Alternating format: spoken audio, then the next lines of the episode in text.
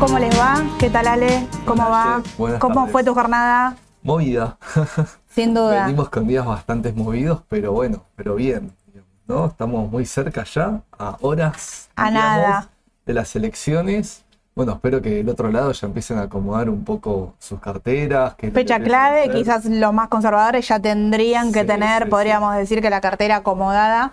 eh, por ahí los más agresivos esperando y especulando hasta último momento, ¿no? También, Viendo ahí.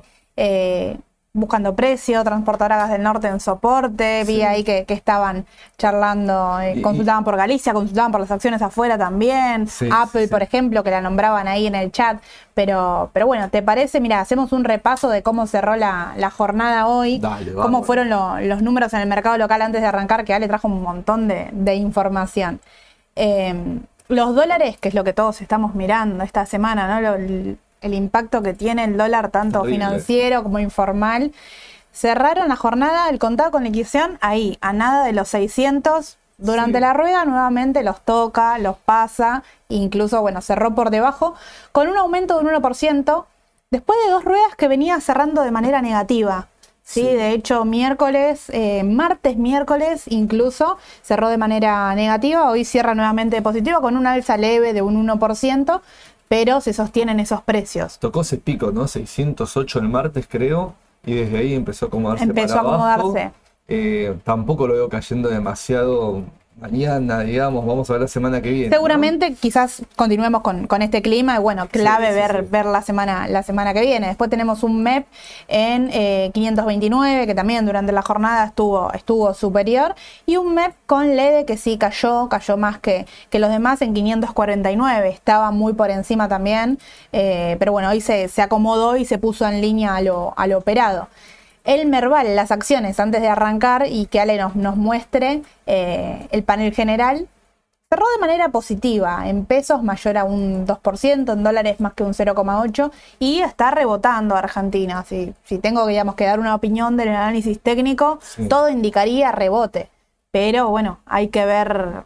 A ver, en, en este lado hablábamos un poco con Mauro el martes, ¿no? Pesa mucho más el contexto. Sí, sí, sí, Eh, la- fundamental, claro, ¿no? análisis fundamental desde ese lado, del contexto, más allá de que hay empresas que tienen balances extraordinarios. Justamente Edu comentaba hoy el de, el de Pampa, ¿no? Por ejemplo. Sí, el de Pampa, el de Semino, que ahora vamos a hablar también.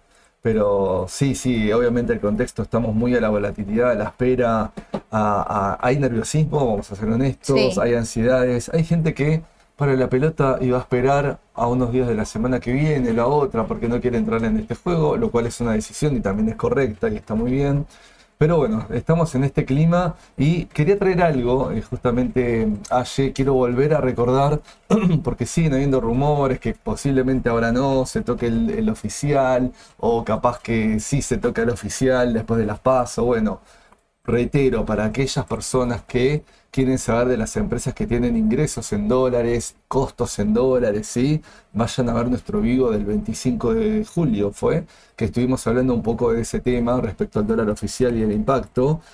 Sí, lo que luego hoy a la mañana y lo venimos viendo, cómo viene subiendo un goteo cada vez más rápido del dólar oficial. ¿sí? No es una evaluación Sí. media en silencio, estamos en el foco de atención capaz en otro lado, pero el dólar oficial viene goteando un poquito más de lo que venía goteando antes, eso también es una realidad. Eh, habías hecho un especial. Sí, sí, sí, por eso. Así que si lo quieren a ver, el del 25 de julio que hicimos con Aye, eh, aquella vez, eh, está bueno para recalcar Súper completo, súper Y- y, completo. no se queden solo con el perfil exportador. Hay empresas como Pampa, hay empresas como Central Puerto, que encima para mí viene a mi criterio personal con un atraso este año Central Puerto, que tienen en su EBITDA, en su capacidad de generación de fondos dólares, ¿sí? Por sus contratos de energía en dólares. Entonces, eso es importante. De hecho, Central Puerto, 70% del EBITDA en dólares. Sí. Ese dato es muy importante también. ¿eh? Ahí te, te interrumpo, Ale, y te Sí. cambio de tema antes de comenzar. Tenemos los resultados de la licitación, una licitación en pesos Ah, que se llevó a cabo ya, recién, me ¿Cómo acaba de, de llegar. Fue exitosa, se logró un rollover del 113%, así que hay que ver ahí eh, la letra chica también, pero aparentemente se logró eh, un total de 750, perdón, voy de vuelta con el número, 725 mil 62 millones de pesos. Lo acaba de tuitear Eduardo Setti, quien tiene la oportunidad, y ahí el Twitter abierto para ir a verlo el último minuto. Ahí puso un detalle que seguramente va a salir también en los diarios, pero era una, una licitación importante en un Sí, sí. contexto bastante complicado, eh, sin lelites también para los fondos comunes de inversión a corto plazo, así que era un poco clave también esta, esta licitación y esta prueba, ¿no? Sí, Nuevamente para el Ministerio. Está rodeado del 100% y un plus más, ¿no? Claro. Así que eso Así que bueno. es fantástico. Por lo menos bastante bien a la expectativa de, de qué iba a pasar con esta licitación. Tal cual. Arrancamos, Ale, ¿te Vamos a parece? arrancar porque la semana pasada nos estuvieron pidiendo papeles del general, Sí. a Carboclor, Habana, bueno. No podemos hablar de todos los papeles porque nos llevaría días, pero vamos a agarrar algunos que son de tener volumen importante ¿sí? en, el, en el panel general eh, y que obviamente lo vienen pidiendo y mencionando. Eh, así que vamos a hablar de esos papeles que capaz tienen poco volumen, siempre sépanlo, tienen un volumen menor a los papeles del, del, gen- de- del índice, hoy no me sale el...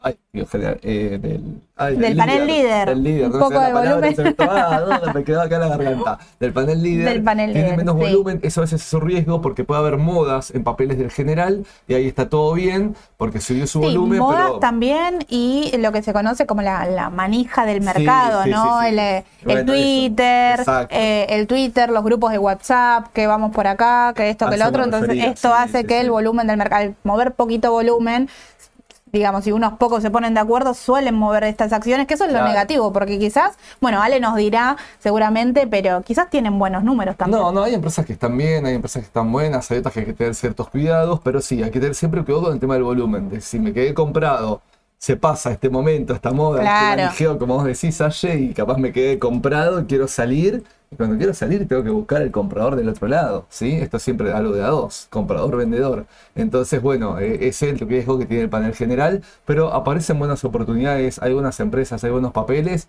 y vamos a empezar a repasar. Vamos a ver cinco, ¿sí? Dale. Rapidito, porque si no nos va a dar el tiempo si profundizamos en cada una. La primera es Carboclor. Estuvieron hablando de Carboclor. Carboclor, así como decís vos en los grupos, es muy mencionada. Es una empresa que ha estado en concurso preventivo de acreedores, ¿sí? Estuvo en concurso eh, y que vino cumpliendo con el programa del concurso, con el acuerdo homologado y cumplió ya con eso. Es decir, en abril ya el juzgado, eh, en cuanto a Carboclor, eh, levantó, digamos, el, lo que era el proceso concursal, así que eso es un dato muy bueno, un dato muy bueno de Carboclor. Y Carboclor también tenemos que mencionar que viró un poco su negocio. ¿sí? Ellos se dedicaban a- a dos negocios básicamente, lo que era eh, principalmente eh, elementos químicos, solventes, etcétera, y por el otro lado lo que era logística terminal portuaria, sí, servicio de almacenaje. Bueno, se ha quedado con esto último. Ha cerrado la planta de solventes, ha cerrado eh, el, el otro negocio. La verdad que no era algo que, que no solo no rendía, sino que traía eh, números negativos a la compañía, ¿sí? Sí. Y eh, bueno, aparentemente pasó sus problemas, ahora está mejorando, ya liberó el concurso, su controlante es Ansol con el 84% de esta empresa, que a su vez pertenece a ANCAP de Uruguay. ¿sí? Eh, y en su momento, antes de entrar al proceso concursal, había un vencimiento de ONs y ANCAP salió porque también estaba como garante de esas ONs y honró la deuda, cumplió con la deuda en su momento Carboclor, entró en el proceso concursal, que más que era, era una masa, digamos, de deuda de, de cierres de plantas, justamente, y juicios laborales, etcétera.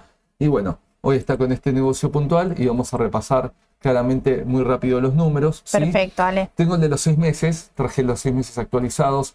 Hay muchas empresas justamente que yo armé esto ayer y que hoy vinieron balances. Así que ahí, ahí los, no los actualicé acá, pero los estuve viendo y viendo y lo vamos a comentar de las empresas que vienen. Pero Carboclor, eh, junio del 23 contra junio del 22, seis meses. Fíjate, Aye, que ahí hay una mejora de ingresos.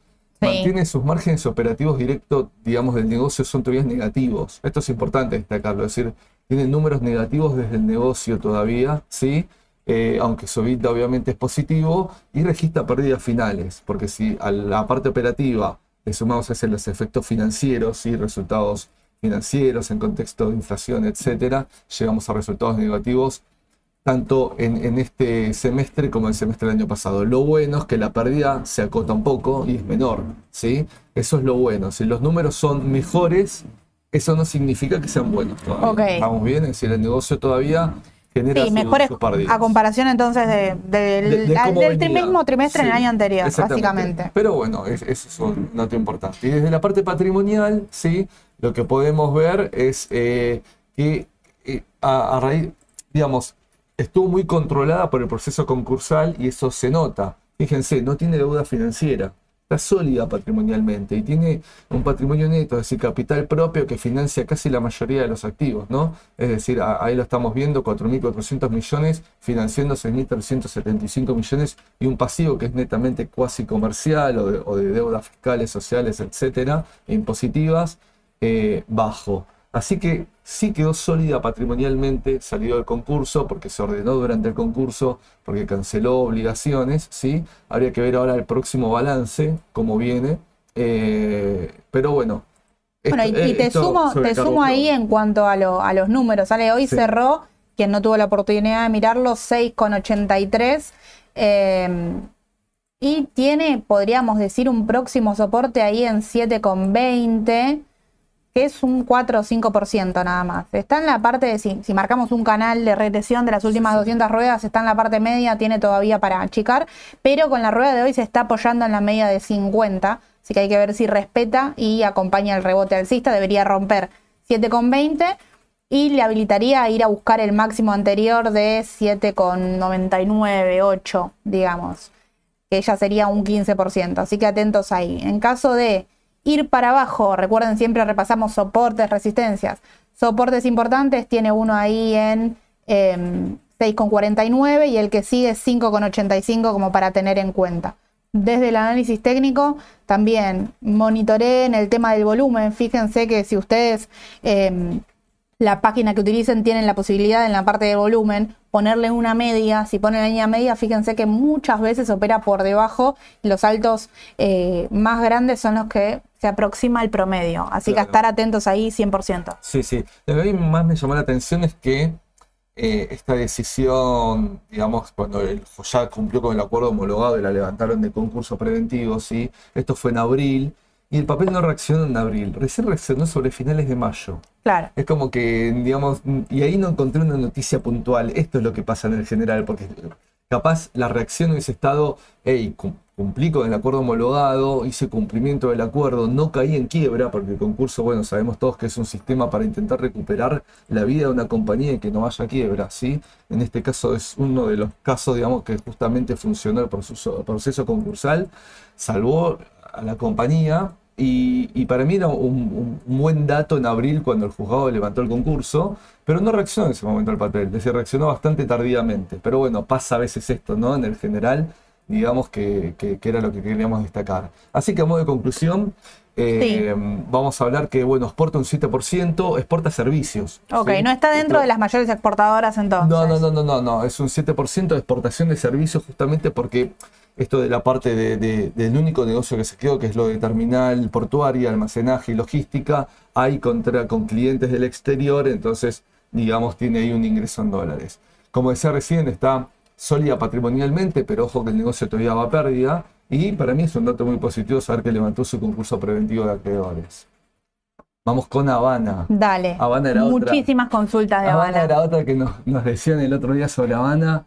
Y, y Habana, hay- hoy, justamente hoy, eh, CNB ya subió el balance en su página web, así que todo aquel que quiere verlo más a detalle, el balance su último balance, puede entrar a la página de Comisión Nacional de Valores, que es, que es de, de carácter público, que es información pública, eh, para analizar el balance. Hoy lo subieron, ¿sí? Lo acabo de ojear recién, pero bueno, decidí subir los balances anuales como un concepto anual, ¿sí? Ayer y ahora voy a repasar algunas cositas que vi recién del balance, eh, digamos, de, estos seis meses.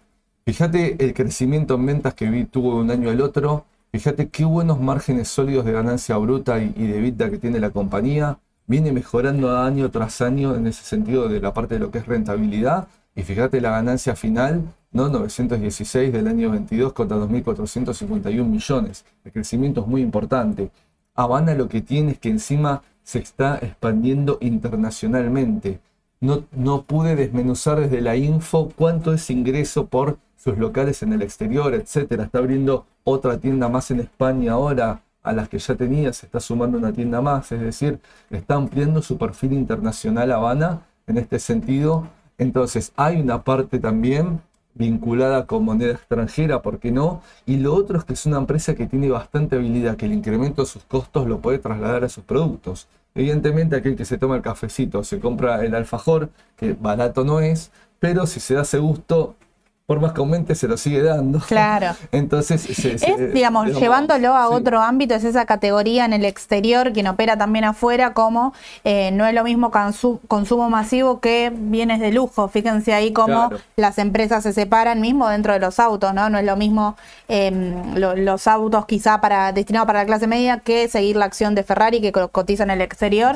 Y quizá, eh, como dijo Ale, quien consume eso, por ahí dentro de los aumentos de la inflación, lo, sigue consumiendo. Pero, lo bueno es que puede hacer este traslado, ¿sí? Eh, esa es la lectura que tenía hasta hoy, porque hubo una pausa y ahora vamos a hablar del balance a ver, dale. Y vamos a la parte patrimonial, ¿sí? Fíjate que patrimonialmente también es un capital propio que mejora su proporción entre un año y el otro, fíjense acá, financiando el total de los activos, ¿sí? Que casi se mantiene, esto, están ajustados por inflación, ¿sí? Ayer, digo, para todos los que ven, siempre que se compara se van ajustando las partidas por inflación para hacerlo más o menos comparativo. Siempre digo, es, un, es una curita, no es lo ideal, pero bueno, en proceso inflacionario se distorsiona estos análisis.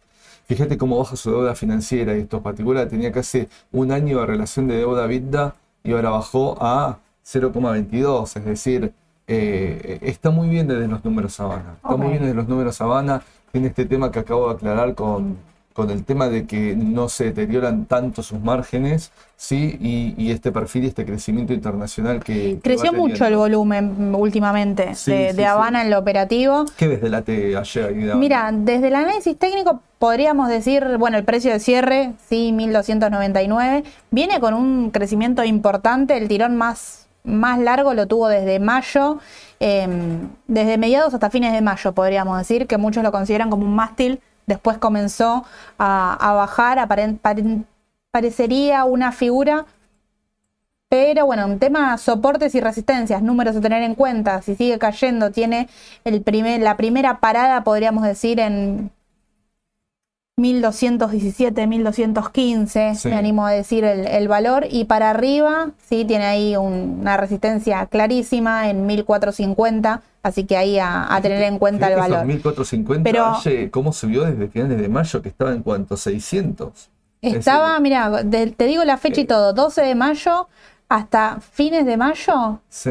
Estamos hablando de una suba de más del 100%, un 125% en 15 días. Impresionante. ¿sí? Ahí también hubo hasta notas en el, en el diario de que había una recomendación fuerte, ya sea de Alix o hablaba también de eh, sus redes sociales, porque no era que ese balance puntual había sido bueno, sino que, como bien vos mostrás, ¿no? Se hablaba de que una evolución venía bien en Habana em, y quizás lo pasó un poco a precio, un poquito más tarde, podríamos decir. Vamos a ver cómo reacciona con el balance ahora semestral. Este no te gustó tanto.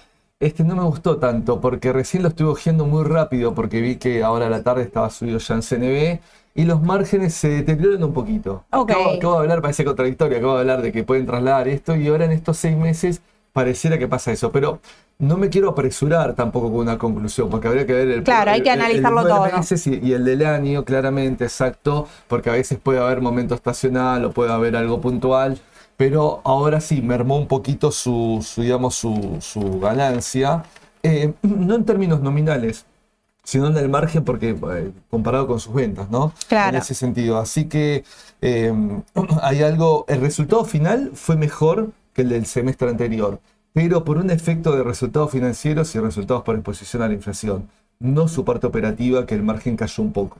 ¿sí? Esto lo quiero aclarar y que ver cómo reacciona capaz mañana el papel o, Ahora durante la rueda de la tarde no vi qué volumen hizo, pero digo, eh, me parece que habría que tener en cuenta eso, pero en definitiva, me parece que hay crecimiento en Habana, crecen sus productos, se mantiene, cada tanto te larga algún producto nuevo cuando creemos que ya el alfajor ya está inventado, pero buscan algo nuevo, tiene crecimiento internacional. Sí, y tiene también el tema de las franquicias, ¿no? Tiene también ahí las franquicias que, que es importante también uno quizás sale por Capital Federal y ve mismo los shopping, todos tienen una Habana adentro eh, y, es un negocio también. Sí, sí, sí, claramente.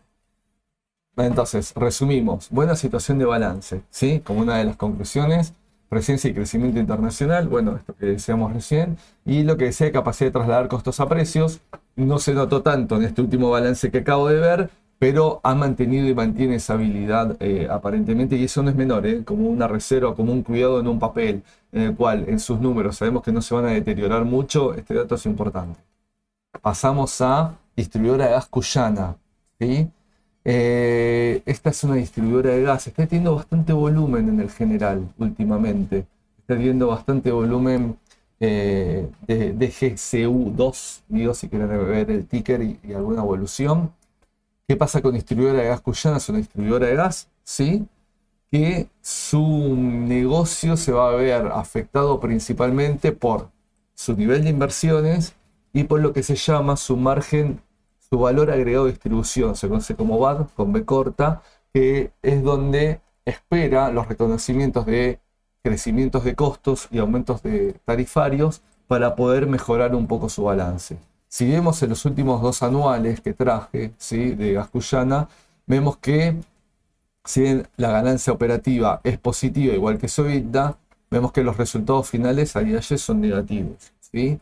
Y en este sentido, lo que de alguna manera quiero aclarar es que ahora hubo, hace muy poco, eh, creo que fue finales de abril, un, aumento del cuadro tarifario para la distribuidora con un promedio del 117% del VAR, justamente. Convengamos que aumentar el 117% del VAR es en la tarifa final que paga el usuario, siempre aclaro esto, es mucho menos, porque es un porcentaje del componente de la, tarifa, ¿sí?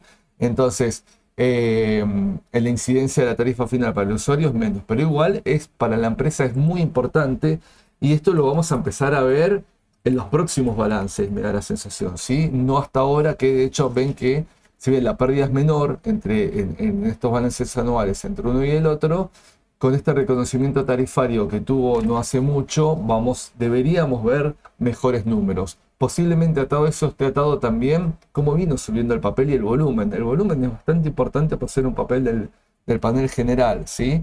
Eh, eh, de, gas cuyana. Y bueno, y en la parte patrimonial lo que tengo para destacar es que no tiene deuda, no tiene deuda financiera. Ok. Es decir, se apalanca de alguna manera de decirlo, naturalmente su negocio con, con, su parte comercial, con los proveedores de gas, sí, y también si necesita un soporte financiero lo hace a través de, las, de empresas con, eh, hermanas, se le dice, o empresas del grupo económico, ¿sí? en ese sentido de su controlante también, para poder asistirla. Ok, y el precio, Ale, de cierre, mira, te cuento. Eh, 319,50. Acá, diferente quizás a lo que estuvimos viendo a las dos anteriores. Sí, porque si marcamos, eso mismo te iba a decir, si marcamos la línea de regresión de 200 ruedas, también ya está en la parte de, de abajo. Llegó a un piso, rebotó ahí te diría en los 300 lo usó de, apoyo, hay que ver qué hace en 319, que también era una resistencia importante, y la próxima ya es directamente el máximo, 345, que del precio actual al máximo estamos hablando de un 8%, así que hay que ver ahí qué sucede. Eh, está todavía por debajo de la media de 50 ruedas, así que es importante seguramente la rueda de mañana. A ver cómo, cómo, define. Sí, sí, sí, a ver cómo define. Hoy de hecho la tocó, tocó la media de 50 y bajó.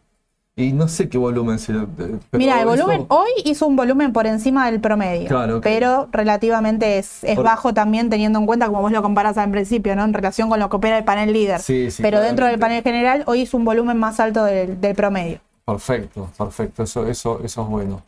Bueno, eh, ahí para destacar a modo de resumen, resultados negativos, esto tenganlo en cuenta, posiblemente con este aumento del nuevo cuadro tarifario podemos cambiar esta situación en los próximos balances. Digo, esperemos, porque también va a depender de otras variables. El balance no es solo el aumento de la tarifa, sino que hay que ver cómo inciden el resto de las variables. No posee deuda financiera, como se decía, para mí esto es un punto a destacar, esto es importante, no tiene deuda bancaria, ¿sí? Y bueno, y el aumento está reciente del cuadro tarifario para, para considerar y tener en cuenta.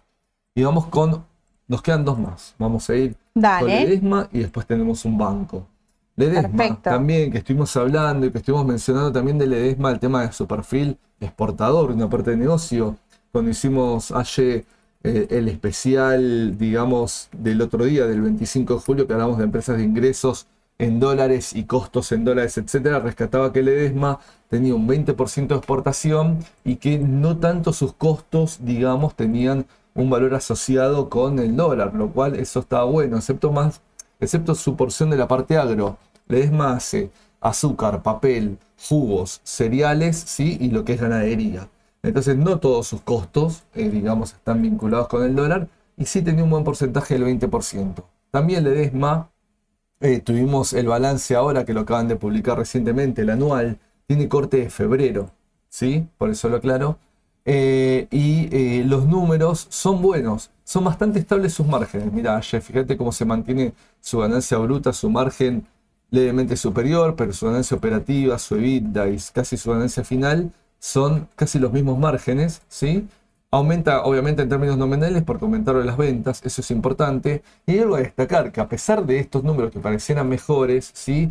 no fue buena la zafra de este año por un tema de sequía y caña de azúcar, aún también en la zona de Tucumán y en la zona del, digamos, del oeste del país en ese sentido. Y también la parte de agro tampoco tuvo unos buenos números por un tema de que digamos, no, no fue una buena campaña. Entonces, aún considerando eso, me parece rescatable los números de, de, Ledesma. Sí quiero aclarar algo. Estuvo bajando ahora con el último balance, estuve analizando el tema de, bueno, cuántos portó o no. Y del 20% que veníamos mencionando, ténganlo en cuenta que ahora me da un 11%. Ok. ¿Sí? Eso es un punto importante porque hay una baja, está muy asociado a esto que estoy diciendo a lo que fue la campaña, la campaña de este año, y lo que fueron los volúmenes de, producción de, azúcar y lo que fue la parte de cereales, muy asociado a estos volúmenes en baja, pero aún así reitero, los números tampoco son malos, ¿sí? Podrían haber sido peores en este contexto. Y de la parte, bueno, de la parte patrimonial también tenemos una empresa con mayor capital propio financiando la totalidad de los activos, eso está bueno desde su solidez patrimonial, y una deuda financiera de 20.162 millones, menos respecto del cierre y una relación de deuda vida de eh, un año o casi un año, lo cual está muy muy bien. Así que. Perfecto. Antes de, las conclusiones, te, sumo, Ale, de parte del, análisis técnico. 335 cerró y Ledesma, achicando con una vela bastante fea en el intraday, te digo. Eh, si bien bajó únicamente un 0. 70 había arrancado la rueda de manera positiva y después comenzó a achicar, así que la vela en sí no me gusta. Podría ir a buscar la media de 50 que coincide con el soporte también ahí 320, 318 a tener en cuenta. No venía llegando, incluso hasta rebotó un poco antes, podríamos, podríamos decir ahí en 322, pero bueno, es esa la zona a tener en cuenta ahora como, como soporte por parte del EDESMA. En caso de que rebotar ahí mismo, hasta el máximo que es 3,97, tiene un 24% más o menos. Es decir, que si se da, puede tener un, impulso alcista. Y el eh, soporte siguiente, ya 3,81, estamos hablando de un 16%. De los eh, indicadores. Está por la mitad, Está por la mitad y por, hay que esperar y definir a ver si va a buscar ese soporte. Eso es importante. Y de los indicadores, el estocástico, que es quizás quien muestra el corto plazo el, el primer movimiento, está bastante bajo. Así que todavía no está dando compra, pero pero está abajo como para estar atentos, para entrar. Sí, sí. Tiene por y contra desde la parte del análisis técnico, por lo que estoy viendo, y bueno, lo mismo también del análisis fundamental, ¿no? Porque bueno, hablo que recién con estos números, ya estos pasados historia, eh, caída de producción por sequía de la caña, digamos, y lo que es la parte agro, ¿sí? caída de exportaciones. Esto sí me importa por si algunos estuvo tratando de querer cubrir con Ledesma por un tema de su porcentaje de exportación. Sepan que es menor por lo menos en estos últimos números, a los anteriores, ¿sí? Pero lo bueno también son las perspectivas futuras. Uno invierte para adelante y eso es lo importante. Se espera una mejor zafra, lo que es, digamos, en la parte de caña, y obviamente una mejor campaña agrícola para lo que es el año que viene. Perfecto, Ale. Y el último, el último que vamos a repasar, ¿sí? Es eh, banco hipotecario. Banco hipotecario también es un banco que tengo mucha gente ahí que lo opera y me lo menciona. Yo a veces me focalizo tanto en Galicia, macro y francés, digamos, como los bancos más importantes. A veces por, una cuestión de, volumen también el resto de los bancos sigue un poco quizá la sintonía eh, de Galicia que mueve casi todo el volumen de... Es una de las... Entre Galicia y PF siempre es quien mueve más volumen en el mercado, son las dos más operadas y en el exterior también. Hoy igual hipotecario sorprendió con el volumen. Sí, está sorprendiendo. Yo voy a destacar algo de banco hipotecario para que lo tengan presente porque esto es algo que también analizo. Respecto a los otros bancos, sumo los del general, los del líder, perdón, eh, como francés, como Superville, como Macro, como Galicia, viene atrasado en lo que va del año. ¿sí? Es decir, el aumento que tuvieron las demás no lo tuvo eh, banco hipotecario hasta no ahora, hace dos días que lo venía analizando y viendo, cuando Galicia estaba subiendo un 160 y pico por ciento de lo que va del año, hipotecario estaba en un 110. Es decir, todavía viene atrasado con respecto a eso y eso puede ser importante porque capaz que en algún momento intenta igualar o alcanzar a sus compañeros de, mercado, ¿no? Digamos en este sentido. ¿Y qué tenemos para destacar del banco hipotecario? Bueno, recordemos cómo es el negocio del banco, ¿no? Los ingresos son intereses y comisiones ganadas y los costos son por los préstamos, por los depósitos recibidos, las tasas que pago por esos depósitos. De alguna manera, eso es, eh, obviamente, sus sueldos y su estructura de gastos, es su negocio y su rendimiento, ¿sí? Desde ese punto de vista, Fíjense, en el último balance anual, mirá la diferencia. Ayer pasa de, una ganancia operativa de menos 4 a un 23%. Ojo que esta ganancia operativa, como es un banco, ¿sí? también te incluye eh, las diferencias de cambio, los resultados financieros, porque en otra empresa lo vemos desde afuera porque no es su, core business, como dice, su, su, negocio principal, pero en el banco queda mezclado, ¿sí? Entonces eso te lo incluye acá.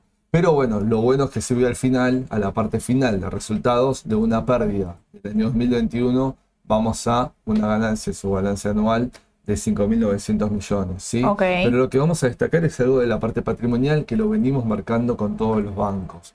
¿Qué es lo que quiero marcar?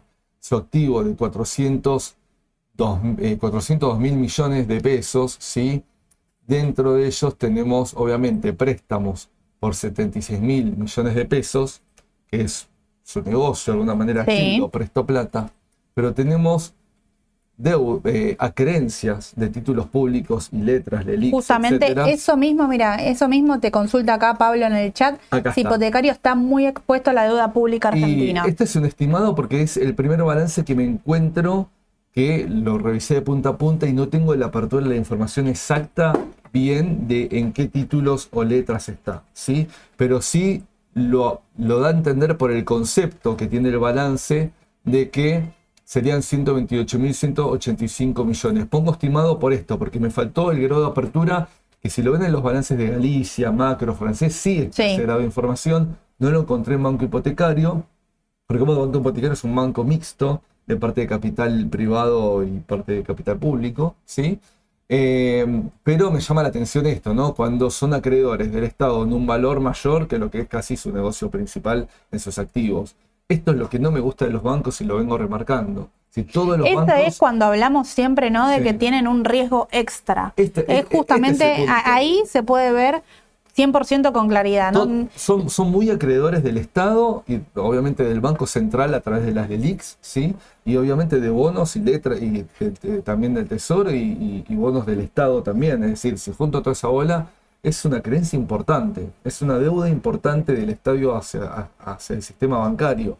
Que obviamente yo no lo veo tampoco al Estado ahí haya diciendo, bueno, esto no se paga, y digamos rompiendo el sistema financiero porque no va a quebrar todo el sistema financiero. Sí lo que me preocupa es que cuando se sienten en la mesa y capaz los números del país no den, haya alguna quita importante que eso le peguen algún balance a alguno de estos bancos y por ahí pasa la cuestión. Claro, y eso es, justamente lo que está eh, sintiendo quizás teniendo cuidado, podríamos decir, el mercado. Fíjense, quien sigue el gráfico, cómo está lateralizando y haciendo ahí una figura que podemos decir de acumulación, una especie de rectángulo. Que no define. Que no, no, es sin duda una figura de indefinición, que desde junio, de fines de junio podríamos decir que está así. Y recuerden, tres meses puede estar así, así que todavía podemos decir que hasta eh, mitad de septiembre, fines de septiembre, después tiene que definir, porque, a ver, históricamente las figuras en tres meses, tres meses y algo se definen, si no ya estamos hablando después de tendencias y demás.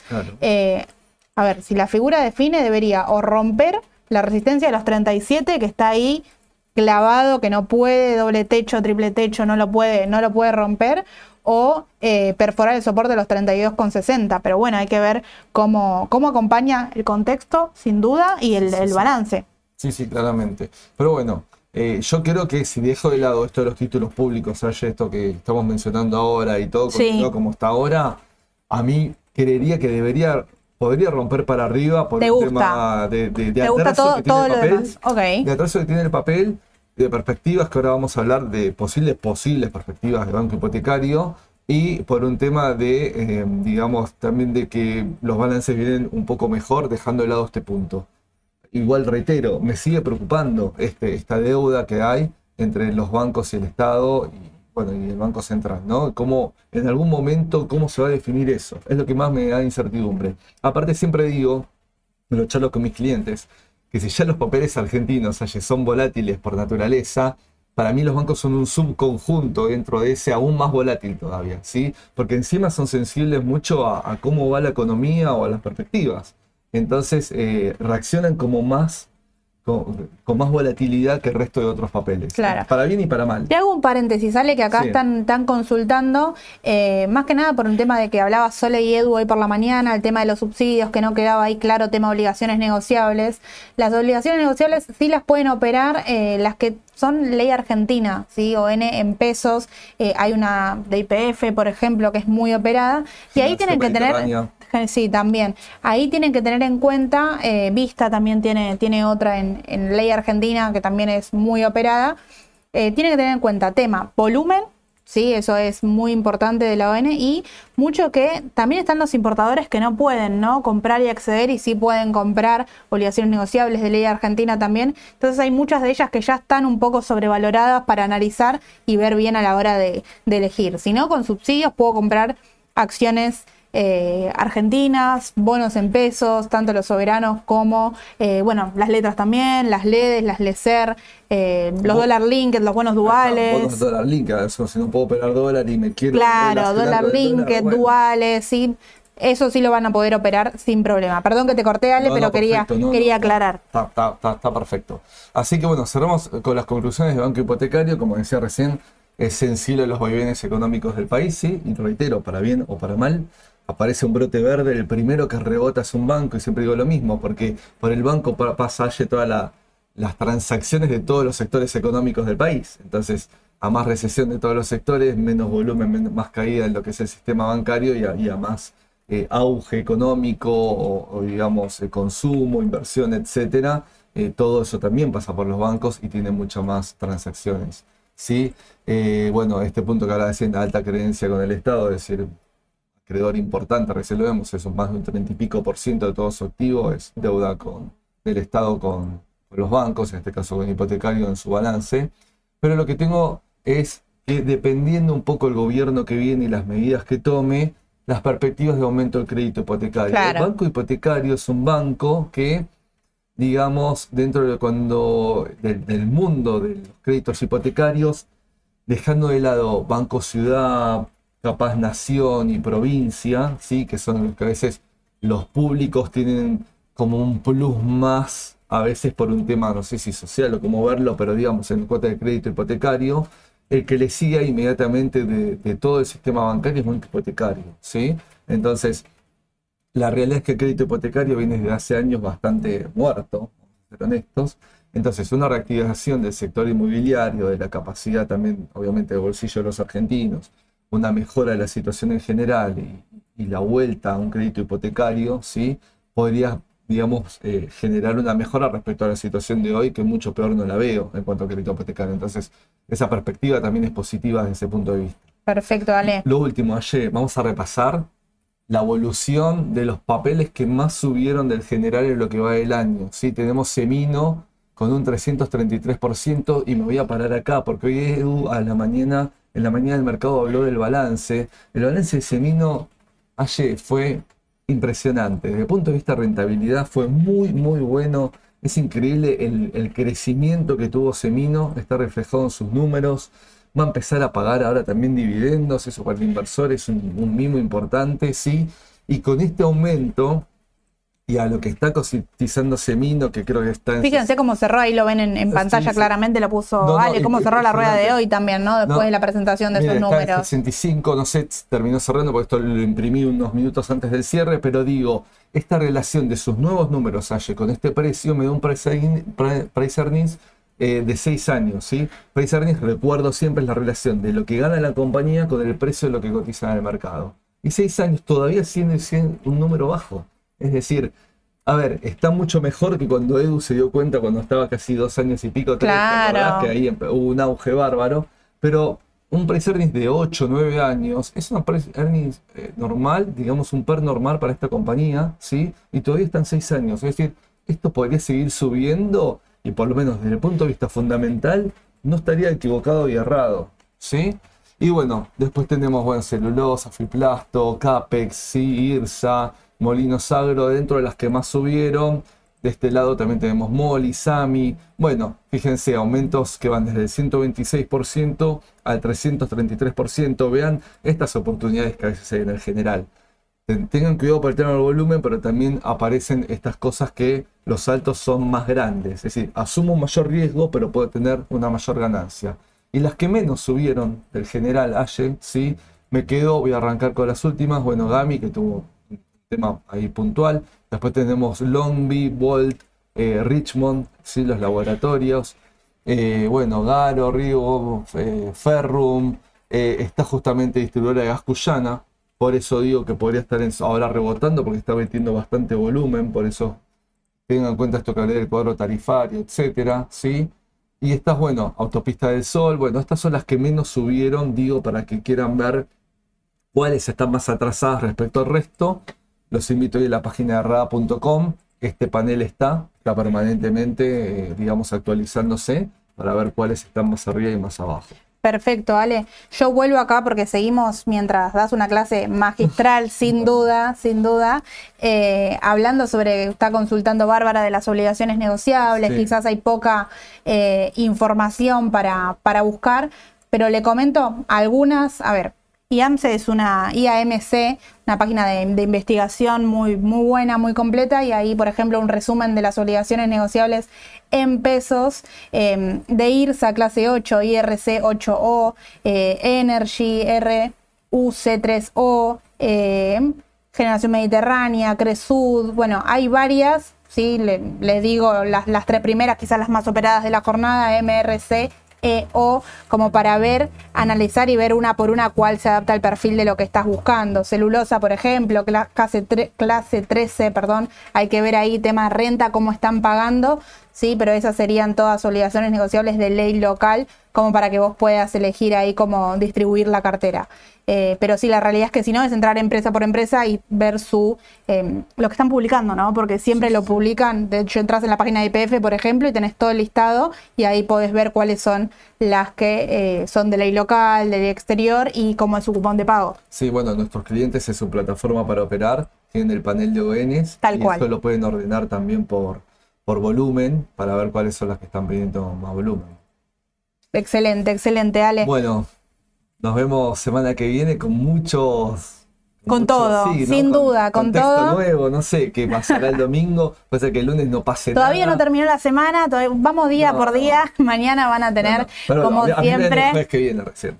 Así que, es, sí, sí, sí. que viene, así que bueno, pero voy a ver qué preparo, porque no sé, voy a depender también del resultado del domingo. Sin duda, Ale. Voy a ver los primeros días de la, de la semana. A ver qué Quizás viene ahí en el medio un balance importante. Tendríamos hoy IPF al cierre, no sé si tenemos novedad, hay que ver. No sé, hasta ahí ahora, quizá hasta que mañana. vine, no lo vi. sí, hasta que estemos acá, no, no llegó nada. No, no llegó Pero nada. bueno, tenemos ahí esa para, para chusmear. Eh, importante IPF. Súper, más en este contexto. Ahí a nada de, de- de cerrar su- sus números y demás con toda la evolución y todo lo que está avanzando hasta ahora. Vamos a hacer un TikTok o reel ahí de IPF. Vamos a hacerlo. Podría sumarte. Sí, sí. Bueno, mañana van a tener como siempre el audio en Spotify con las noticias más importantes de, de la jornada de cara al último día antes de las elecciones. Recuerden armar la cartera. eh, con lo que consideran que uno cree que va a pasar, teniendo en cuenta el riesgo y entender lo que estoy operando siempre. Cualquier consulta, nos escriben, tienen nuestros canales de comunicación, tienen el número de WhatsApp y mañana van a recibir también al final de la jornada un resumen de los soportes y resistencias de las acciones del panel líder de Argentina para tener en cuenta y pensar, a ver, puede ser que me levante el lunes y tenga un más 15, más 10, menos 10, más 1, menos 1, es decir, no sabemos qué es lo que va a pasar no pasó nada, bueno, no sabemos qué es lo que va a suceder, pero tener en cuenta los números más importantes, tanto para arriba como para abajo, a ver hasta dónde puede llegar y si los pasa con fuerza, bueno, si logra retroceder, se apoya en resistencia, o soporte, para tener en cuenta ahí y ver cómo manejo la, cartera también. Claramente. Así que bueno, muchas gracias por acompañarnos. El lunes los esperamos a todos que se sumen al especial de que va a estar Edu con Sole en, las mañanas del mercado y que tengan una excelente jornada. Hasta luego. Hasta luego.